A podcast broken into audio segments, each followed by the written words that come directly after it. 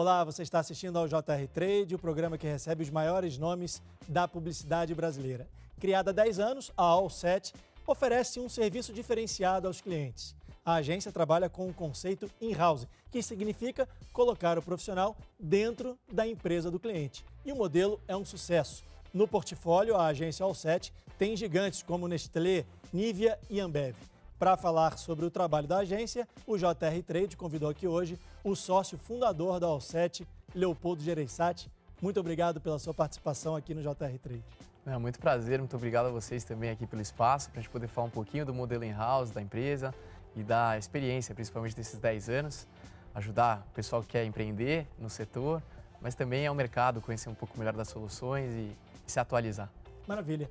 Só lembrando, antes da gente começar a nossa entrevista, que o JR Trade está no ar toda quarta-feira a partir das sete e meia da noite nas plataformas digitais da Record ou a nossa versão em podcast no seu aplicativo preferido. Já tem 10 anos que a All7 existe, você está lá na, na, empresa desde o início. Queria que você falasse um pouco qual foi a parte mais difícil nesse período, nesses últimos 10 anos. Boa. Acho que, na verdade, como talvez qualquer empreendedor, o, o início acho que é o mais difícil. O primeiro ano, e depois você fazer o possível para sobreviver até o quinto ano. Né? Acho que vocês devem ter dados melhores do que eu para dizer a mortalidade das empresas nesse período, mas eu acho que o primeiro ano é um ano de você faz tudo o possível para sobreviver. Né? Acho que é difícil um negócio nascer já tão focado e tão organizado em comunicação. Você vai sentindo um pouco onde tem demanda, onde você achava que era bom, mas você não sabe ganhar dinheiro, né? onde você de repente entende que teu talento e, e o mercado está apontando para primeiro ano é um ano de muita porrada nesse sentido, né? E você até encontrar o lucro da companhia é um desafio hercúleo, assim.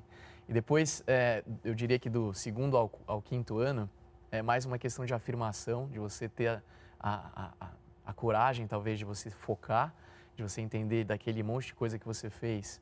É, talvez esse, esse seja o caminho, e hoje nesse mercado que é tão descentralizado e especializado, é, você escolher uma frente para poder dar o seu primeiro gás, acho que é muito importante. Tentar fazer tudo desde o início é para muito poucos, né? Precisa de muito investimento. Para quem está começando e tem interesse em empreender criando uma agência, quanto tempo leva do momento que vocês abrem a agência até começar a dar lucro? Ah, boa.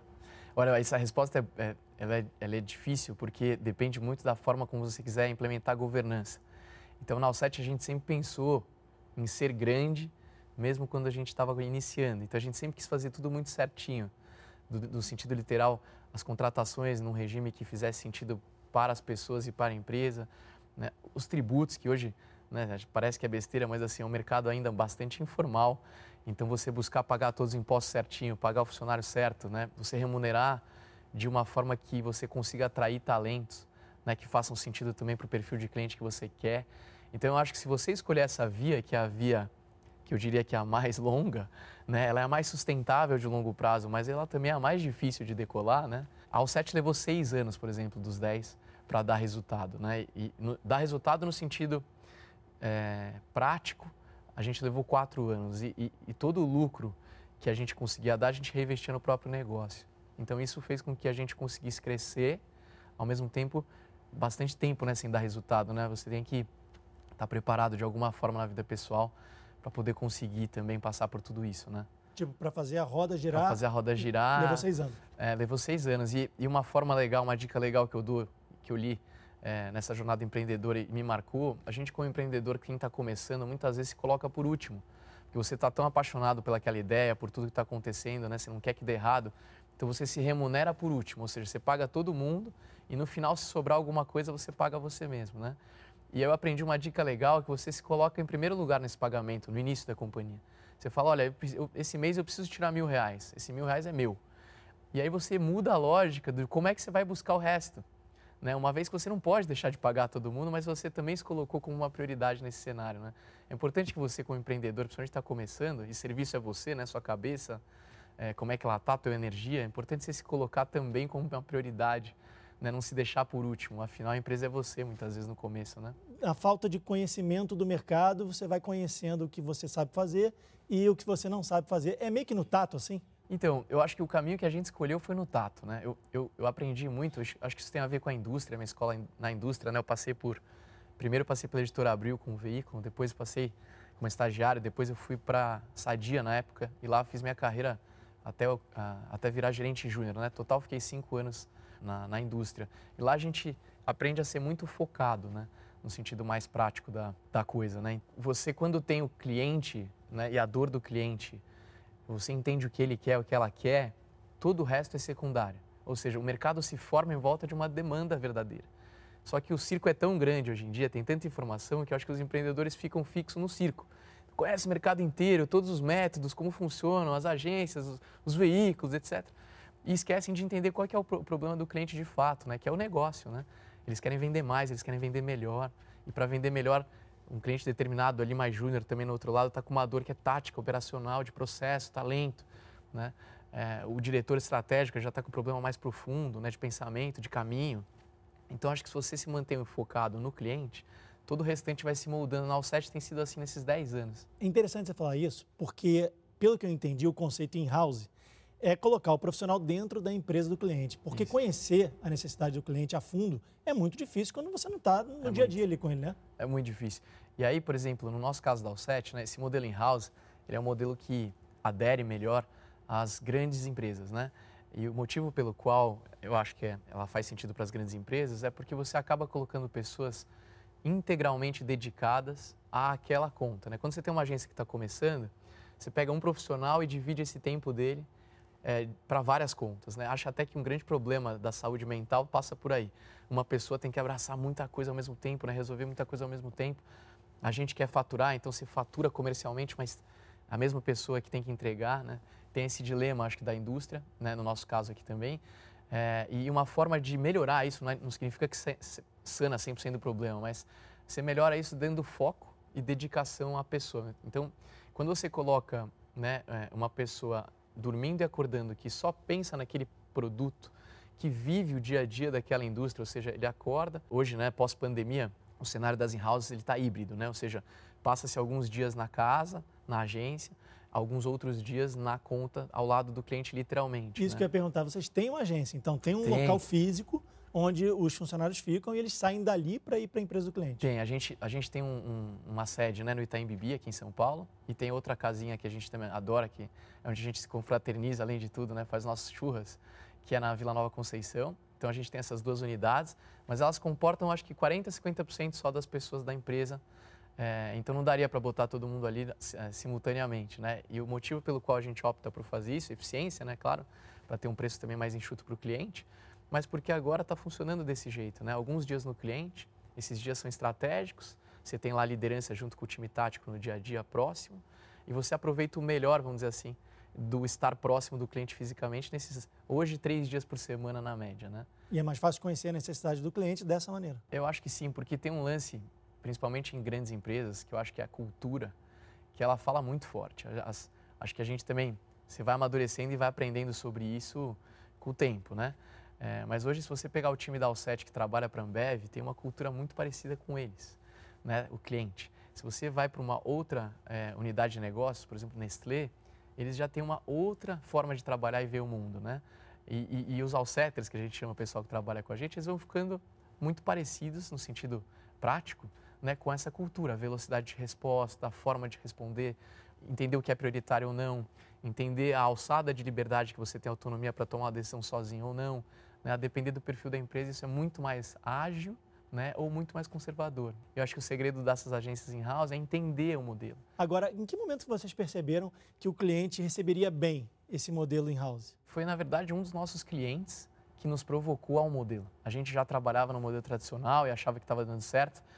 E, e num, numa ocasião eles bravejou e a gente estava fisicamente por lá e a gente pegou, né, dizendo que as, na época as grandes agências não conseguiam me atender, a velocidade que eu preciso não funciona, eles não entendem o modelo que eu preciso, o digital está transformando tudo. E a gente estava ali atento e falou, opa, acho que aqui tem uma oportunidade. E aí eu fui conversar né, com esse gerente de corredor e falei, cara, o que, que você acha que você precisa? E ele falou assim, cara, sabe o que eu queria? Bravo, né? Às vezes quando o cara tá bravo, você pega a dor, assim. Eu queria um cara aqui do meu lado que pudesse criar o que a gente pensa. Eu já sei o que eu quero. Eu já sei o caminho, eu só preciso que alguém execute isso, e rápido. E aí ele falou assim, eu falei assim, podemos tentar? Né? E ele falou assim, eu vou mandar aqui um, chama RFP, né? um processo de compras, não sei o que lá, as empresas têm tudo isso muito uhum. organizado, né? E vou botar vocês também.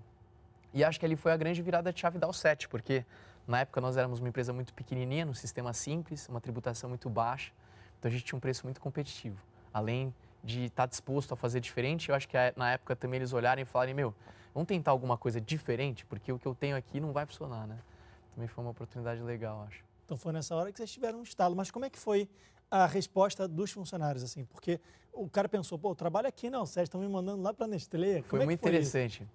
Honestamente falando, foi muito boa. Porque você imagina o seguinte, você está começando a tua carreira e você está trabalhando numa pequena empresa que, honestamente, assim, com toda humildade, assim, quem que é essa empresa que está começando, sabe? Quem são esses caras que estão aqui? E de repente sua rotina muda para eu estou numa multinacional, num prédio desses enormes na, na capital e super estruturado e com todas as a, a, infraestrutura, vamos dizer assim, né, que uma big corp dessa tem que dar para funcionário. Então, foi uma mudança que eu acho que para eles foi muito mais legal, assim, prática, do ponto de vista prático, porque é, claro, tem um que mora perto e deixa de morar perto e vai reclamar, porque, puxa, eu tinha uma facilidade logística, a cidade é cruel nesse sentido, né? Cidade grande em geral, locomoção é muito difícil, né? Mas, em geral, acho que foi uma mudança muito boa, porque eles puderam assim, entender a dinâmica do marcas que eles consumiam e não sabiam como eram feitas. É, de repente, você está do lado do decisor e da decisora, né? Eu me lembro de um case legal, uma, uma alceter nossa do Pará, tinha recém chegado em São Paulo, né? Então, eu fiz a entrevista com ela, ela estava metade do cabelo roxo, metade do cabelo preto.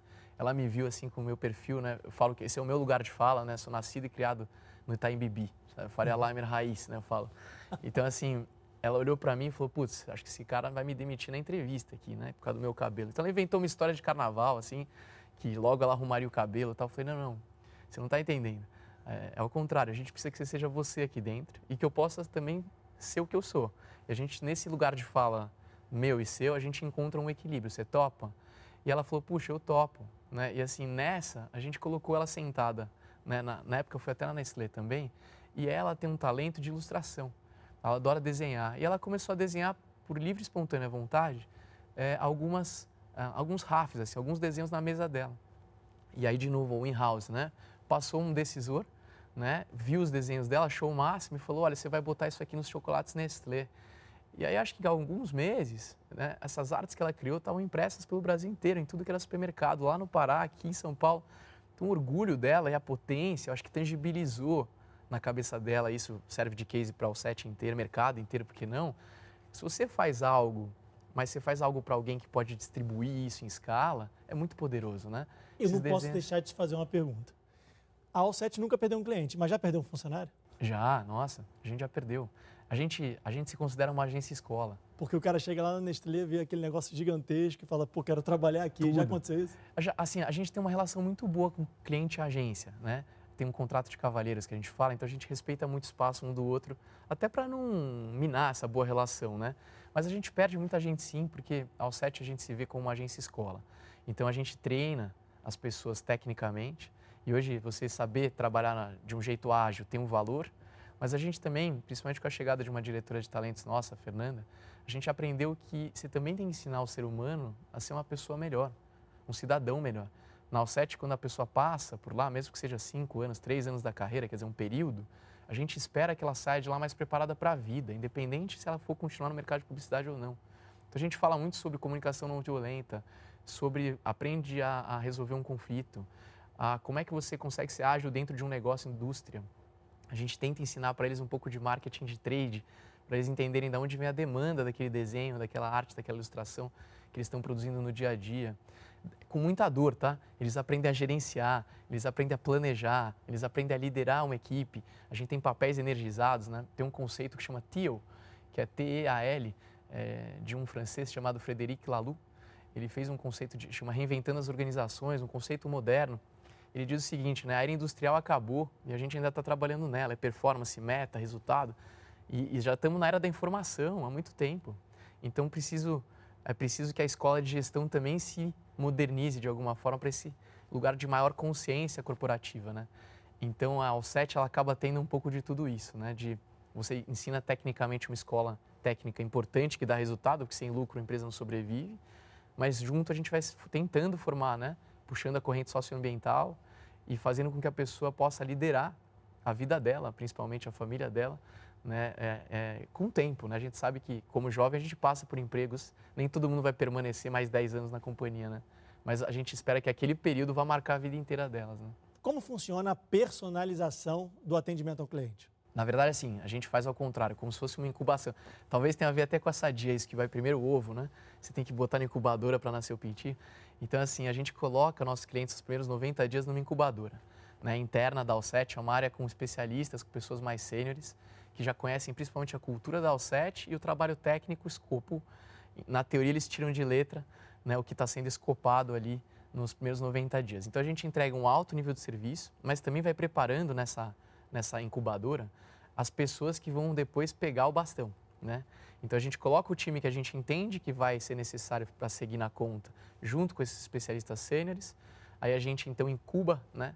prepara o onboard, que a gente fala, né? quer dizer, o primeiro momento deles com a Alset nos primeiros 90 dias, tem muita, tem muita turbulência nesses primeiros 90 dias. Né? Então, é importante você estar com um time mais sênior, que conheça o jogo, porque vai ter problema. Né?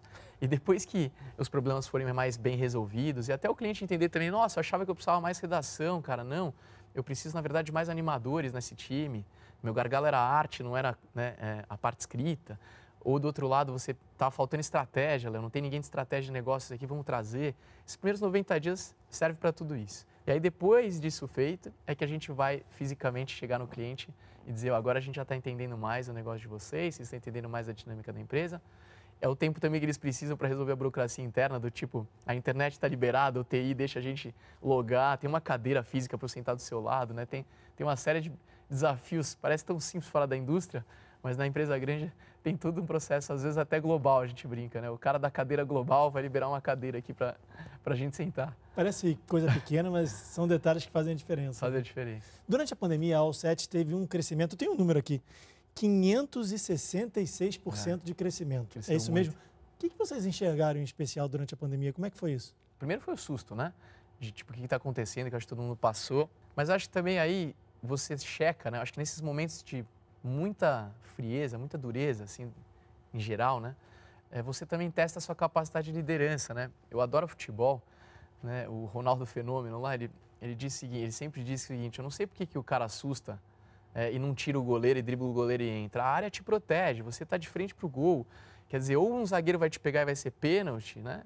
É, ou você balançou, o goleiro vai cair e tal. Só que assim, imagina a frieza do Ronaldo, né? Que eu nunca mais vi ninguém fazer isso até hoje, né? Desde que o cara parou. o medo de perder o gol é tão o grande. O medo de perder o gol é muito fica... maior, né? Acho que o time tem que ter uma liderança que seja fria na hora certa, né? Então acho que a gente teve a frieza, modéstia à parte ali no momento de falar, a gente tem que agir rápido. Eu acho que a vantagem da Alset na época versus o mercado é que a gente se estruturou em dois, três dias úteis. Uma loucura. Mas a gente já estava mais ou menos organizado para uma pandemia, porque a gente, por trabalhar em house, o modelo da companhia já era, de certa forma, é, flexível, né? Para um designer trabalhar, ele não podia ter um, um, desktop, ele tinha que ter o seu notebook, porque hora ele estava na agência e hora na casa dele. Agora ele estava no cliente, na agência ou em casa, mas a estrutura era relativamente a mesma, a infraestrutura, né? Hum. Então acho que eu atribuo o segredo do crescimento de você estar tá na hora certa, no lugar certo e sabendo o que fazer. A, a indústria também nesse momento tirou muito dinheiro, né, de coisas incertas e foi para muito perto do seu funil de vendas, que era conversão. Né? E a Alset trabalha muito perto da equipe de vendas. Então, é quase como se dissesse, olha, nesse momento de incerteza, eu vou garantir o que eu sei fazer, vou esvaziar o meu estoque, né? a indústria. Né? E quando ela quis esvaziar o estoque dela, era tipo de comunicação que a Alset produzia. Então, a gente cresceu muito nos clientes atuais e teve a oportunidade de gerar novos clientes, tudo muito rápido, em um ano e um ano e pouco. A gente, puxa, mais do que quintuplicou aí.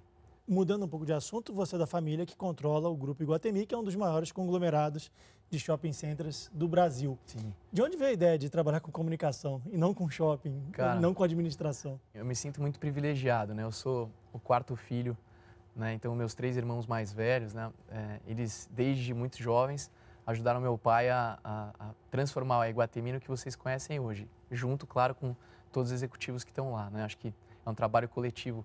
Mas eu, como irmão, eu tive a sorte e o privilégio de ter irmãos qualificados, executivos, sérias, pessoas sérias, né? Que tocaram e continuam tocando o negócio da nossa família com muito primor, com muito respeito e com muita é, transparência, né? Então isso faz com que, primeiro, a gente se sinta seguro, né? Para poder tomar um rumo, né? Que não necessariamente seja dentro do grupo, né? nesse cenário, você também tem um entendimento maior, né? Quando você tem uma família empresária é, no Brasil, que, ou seja, é, são negócios grandes e, e, e, há muito tempo, vamos dizer assim, já sob gestão da família, você também tem que entender o seu lugar, né? Onde é que você pode atuar de tal forma que o grupo fique mais forte.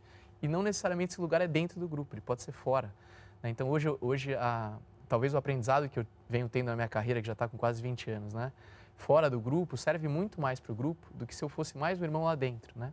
E a gente, do outro lado, também acho que é legal, honrando também o trabalho deles, né? Eu acho que a visão de shopping center original, você está de olho no tráfego, você está de olho né, nas vendas, no lojista, na operação. Eu tenho o privilégio, de novo, de olhar para isso como audiência, né? É, e o meu foco lá dentro é sobre como é que eu trabalho melhor essa audiência, como é que eu ajudo o grupo a qualificar, as marcas a entenderem quem está passando lá por dentro, a como é que essas marcas podem gerar mais vendas dentro das suas lojas que estão lá, como é que você tenta casar esse ecossistema hoje que é Omni, né? Dentro e fora do shopping, né? Para poder lá dentro também, de novo, trazer mais resultado. Então, acho que a gente vem trabalhando de uma forma bastante madura, boa. É, temos um convívio maravilhoso, acho que isso conta também, né? A gente sempre que pensa mais novela, assim, né? É sempre um problema, né? Família, empresário, né? Nas novelas é sempre um rolo, né? Eu acho que toda família tem os seus poréns, com certeza, a minha também mas acho que com maturidade, com clareza e, e sempre tentando fazer o certo, né? Com, com, que os valores se aprendeu em casa. Então, seus irmãos, você tem os mesmos valores na teoria, né? Então, você tentar carregar isso dentro ou fora da companhia, eu acho que fica um legado da minha parte para as gerações que estão vindo, né? Meus filhos, meus sobrinhos, que no nosso grupo é assim, tem que ralar. Se você for para fora, você tem que fazer acontecer lá fora, né? Vai ter o suporte, com certeza, né? Mas o suporte ele vai até certo ponto. Você não tem um um colchão quentinho, não. Assim, o negócio é vai, testa, se, der ruim, estou aqui, né? Que já é muito no mundo empreendedor, né? Você saber que você pode tomar um risco maior do que a, a média, porque você tem um colchão é maravilhoso, honestamente falando. Eu sei bem o que é isso. E você está falando sobre isso, é muito interessante, porque é, tem a ver com a pergunta que eu vou te fazer agora. O propósito da Alset é criar uma agência melhor para o mundo. Você já disse aí que trouxe da, da família, do grupo, né? Boa. Como é que é isso? Na verdade, assim, ó, eu, eu, eu venho de uma escola de administração que também olha muito o resultado, que eu acho que a maioria é, do mercado é assim, né? A gente vê hoje pelo mercado de ações, você pode fazer qualquer blá blá blá. Se cai a, a ação, né? se o valor, se o lucro, se a, enfim, qualquer desejo lá de mercado cai, o pessoal sai muito rápido, né? Abandona muito rápido como investidor. Então, tem uma pressão do mercado financeiro muito grande por resultado, resultado, resultado. Do outro lado, ao 7, mais ou menos em 2016, a gente conheceu um diretor de, de uma dessas grandes multinacionais, na época os sorvetes Ben Jerry's, né? Que ele falava assim, Léo, eu estou precisando no Brasil encontrar uma empresa que tenha uma certificação que chama B, selo B, né? E, não tem nenhuma. E, e teoria melhor, ela fala, Léo, preciso falar que nem você. Eu falo, não, fala do teu jeito, é teu jeito que vende. A pessoa que está do outro lado está buscando em você uma coisa, em mim outra. Eu e você, juntos, a gente vai fazer um valor muito maior agregado para o cliente. E, então, quando você funda uma empresa, a cultura é o que você acredita, seus valores. Depois você chama uma pessoa para trabalhar com você, começa a ser seus valores e a dela. E aí você vai botando isso em centenas e depois, quem sabe, milhares de pessoas juntos, isso vira uma cultura mesmo, né? um grupo que pensa coletivo. Então, hoje a empresa passa, a cultura da Alset, ela tem muito do que é o Léo, mas tem muito do que é o Léo e todos esses Alseters estão lá, né? Cada um traz um tempero todo dia do que acha que é necessário, do que dá para mudar. E a gente sabe que a gente não abre mão. Né? Acho que isso é importante também. Nosso tempo está chegando ao fim, o papo está muito bom, mas eu vou ter que encerrar o programa aqui. Leopoldo Gereissati, sócio fundador da agência Allset. Muito obrigado pela sua participação aqui no JR Trade. Obrigado, uma honra, me senti bastante à vontade aqui. Obrigado também pela condição. Muito obrigado. Só lembrando a você que o JR Trade é o nosso espaço para falar sobre marketing, publicidade e propaganda das marcas. Toda quarta-feira, a partir das sete e meia da noite, tem um episódio novinho do JR Trade nas plataformas digitais da Record ou também a nossa versão em podcast. Você pode ouvir o JR Trade no seu aplicativo de áudio. Muito obrigado pela sua companhia e a gente se vê. Tchau!